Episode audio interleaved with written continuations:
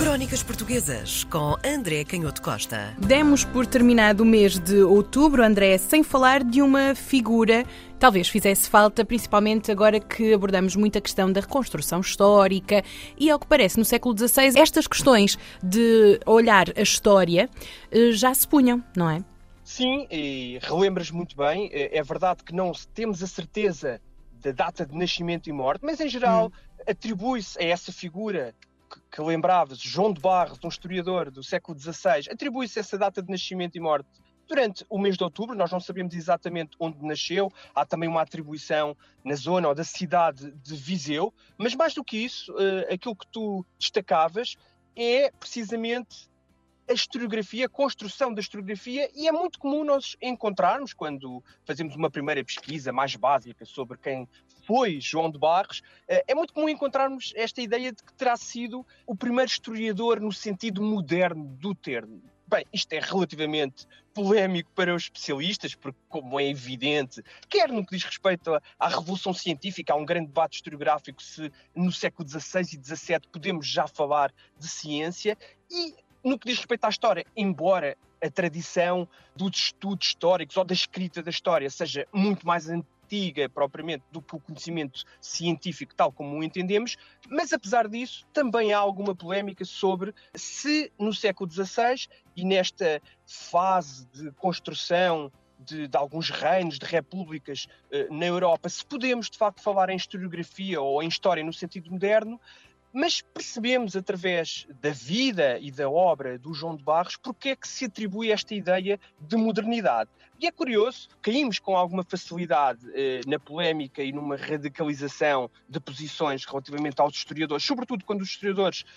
estiveram associados ao Império e à construção ideológica do Império, como foi o caso do João de Barros, mas pegarmos nos anos 80 naquilo que se dizia ou nas diferentes críticas que eram publicadas até nas revistas de especialidade em, Cambridge sobre as reedições ou estudos históricos sobre o próprio João de Barros, é curioso que temos uma posição, se calhar, mais moderada, podemos dizer, podemos assumir claramente o conceito, e mais próximo daquilo que eu julgo que é mais objetiva do significado, com toda, com, com toda a hum. carga que, obviamente, tem este olhar sobre o Oriente no século XVI, hum. mas uma visão mais próxima daquilo que representou, do peso, da importância que teve. Hum. Eu, eu estava a referir-me a essas publicações especializadas nas, nas, revistas universitárias inglesas em 1980, quando foi publicado um estudo muito importante de um historiador insuspeito, que é um dos primeiros historiadores, do Charles Boxer, é um dos primeiros historiadores, já falámos aqui algumas vezes dele, é um dos primeiros historiadores no sentido rigoroso do termo no século XX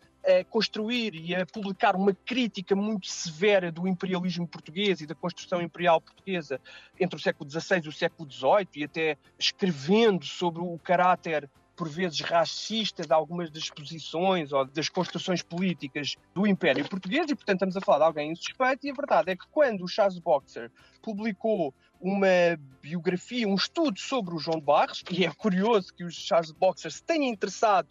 pela obra do, do João de Barros é porque hum. percebeu, apesar de estarmos a falar de um autor do século XVI, a dimensão intelectual e filosófica da obra. E, portanto, quando esse estudo foi publicado, é curioso que muitas das, das críticas ao estudo chamaram a atenção para a importância deste historiador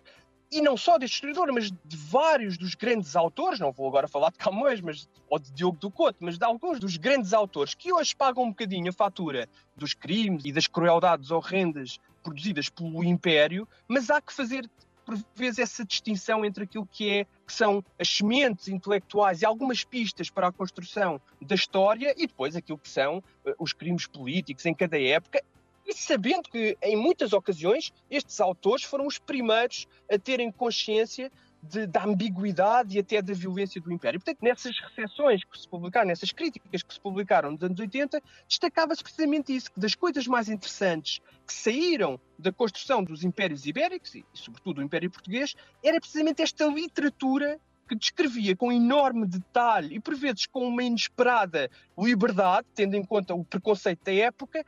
o Oriente e aquilo que eram os costumes, as instituições políticas, a geografia à costa dessas eh, civilizações, algumas delas muito sofisticadas, como sabemos, e já perfeitamente desenvolvidas, e que nós vamos encontrar nesta obra historiográfica do João de Barros. Ele vai publicar a maior parte daquilo que é a sua obra mais importante, as décadas da Ásia, a partir da década de 1550. Portanto, nós encontramos nesta obra, de forma inesperada, essa descrição desempoeirada e com o tal inesperado, ou com uma certa inesperada ausência de preconceito, hum. aquilo que eram os costumes, as instituições, até detalhes sobre a língua e sobre uh,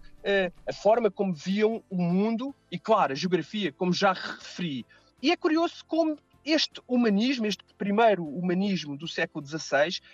isto acontece porque não só havia uma grande consciência dos impérios clássicos, um grande conhecimento da história romana e daquilo que tinham sido as violências e a corrupção política dos impérios antigos, mas ao mesmo tempo uma sensação ou uma consciência muito presente da importância e da responsabilidade dos historiadores e também da missão de escrever a história de uma forma séria e com grande devoção à recolha e à procura de factos, mas também à verdade, à capacidade de procurar sempre a verdade. E é curioso porque a própria vida do, do, João de Barros não era um conhecedor como muitos outros escritores, autores, historiadores, cronistas eh, ligados ao Império Português. Ele não era um grande conhecedor do Oriente, ele saiu muito pouco de Lisboa ao longo da sua vida, mas teve cargos muito importantes na Casa da Índia e da Mina, que era, no fundo, o centro de controle e de recepção de toda a informação,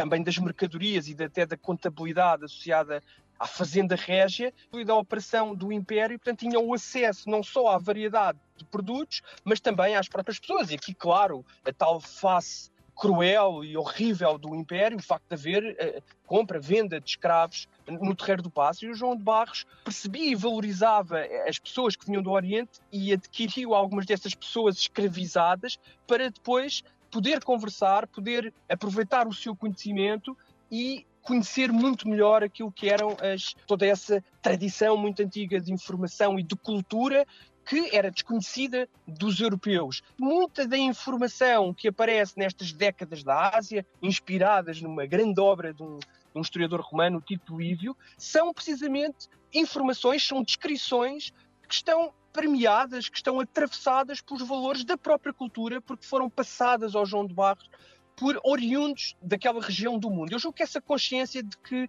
a escravatura, essa horrível realidade da escravatura, ao trazer para Lisboa, e neste caso o João de Barros, sendo um sendo um conhecedor destas vicissitudes da história imperial ao longo dos séculos e conversando, aprendendo até a língua, ou tendo curiosidade pela enorme quantidade e variedade com a sua riqueza cultural destas diferentes línguas e conhecendo, bebendo esta informação das próprias pessoas, isso também lhe permitiu desenvolver a tal consciência do outro e dessas culturas e civilizações desconhecidas, mas com a, a, tal inesperada ausência de preconceito, porque no fundo ele recebia essa informação através de pessoas e não de livros. E portanto essa, essa, essa transmissão foi para o João de Barros um fenómeno humano. E é curioso como a tradição conserva do João de Barros esta noção de um caráter muito íntegro. Ele que chegou também cedendo provavelmente à ambição da época do enriquecimento, da colonização e do envio de armadas, para o novo mundo. Ele chegou a investir uma grande parte daquilo que, que tinha adquirido ao serviço do rei numa armada que não teve sucesso e onde morreram muitos dos, dos, portugueses recrutados para essa armada, mas ele assumiu esse desastre querendo, no fundo, ressarcir as famílias das pessoas que tinham perdido familiares, contraindo uma dívida enorme que carregaria até ao fim da sua vida, porque teve a consciência de que essa responsabilidade que o iria enriquecer acabava por obrigá-lo também a essa dívida perante aqueles que morreriam nessa perseguição vã do sonho imperial. Crónicas Portuguesas com André Canhoto Costa.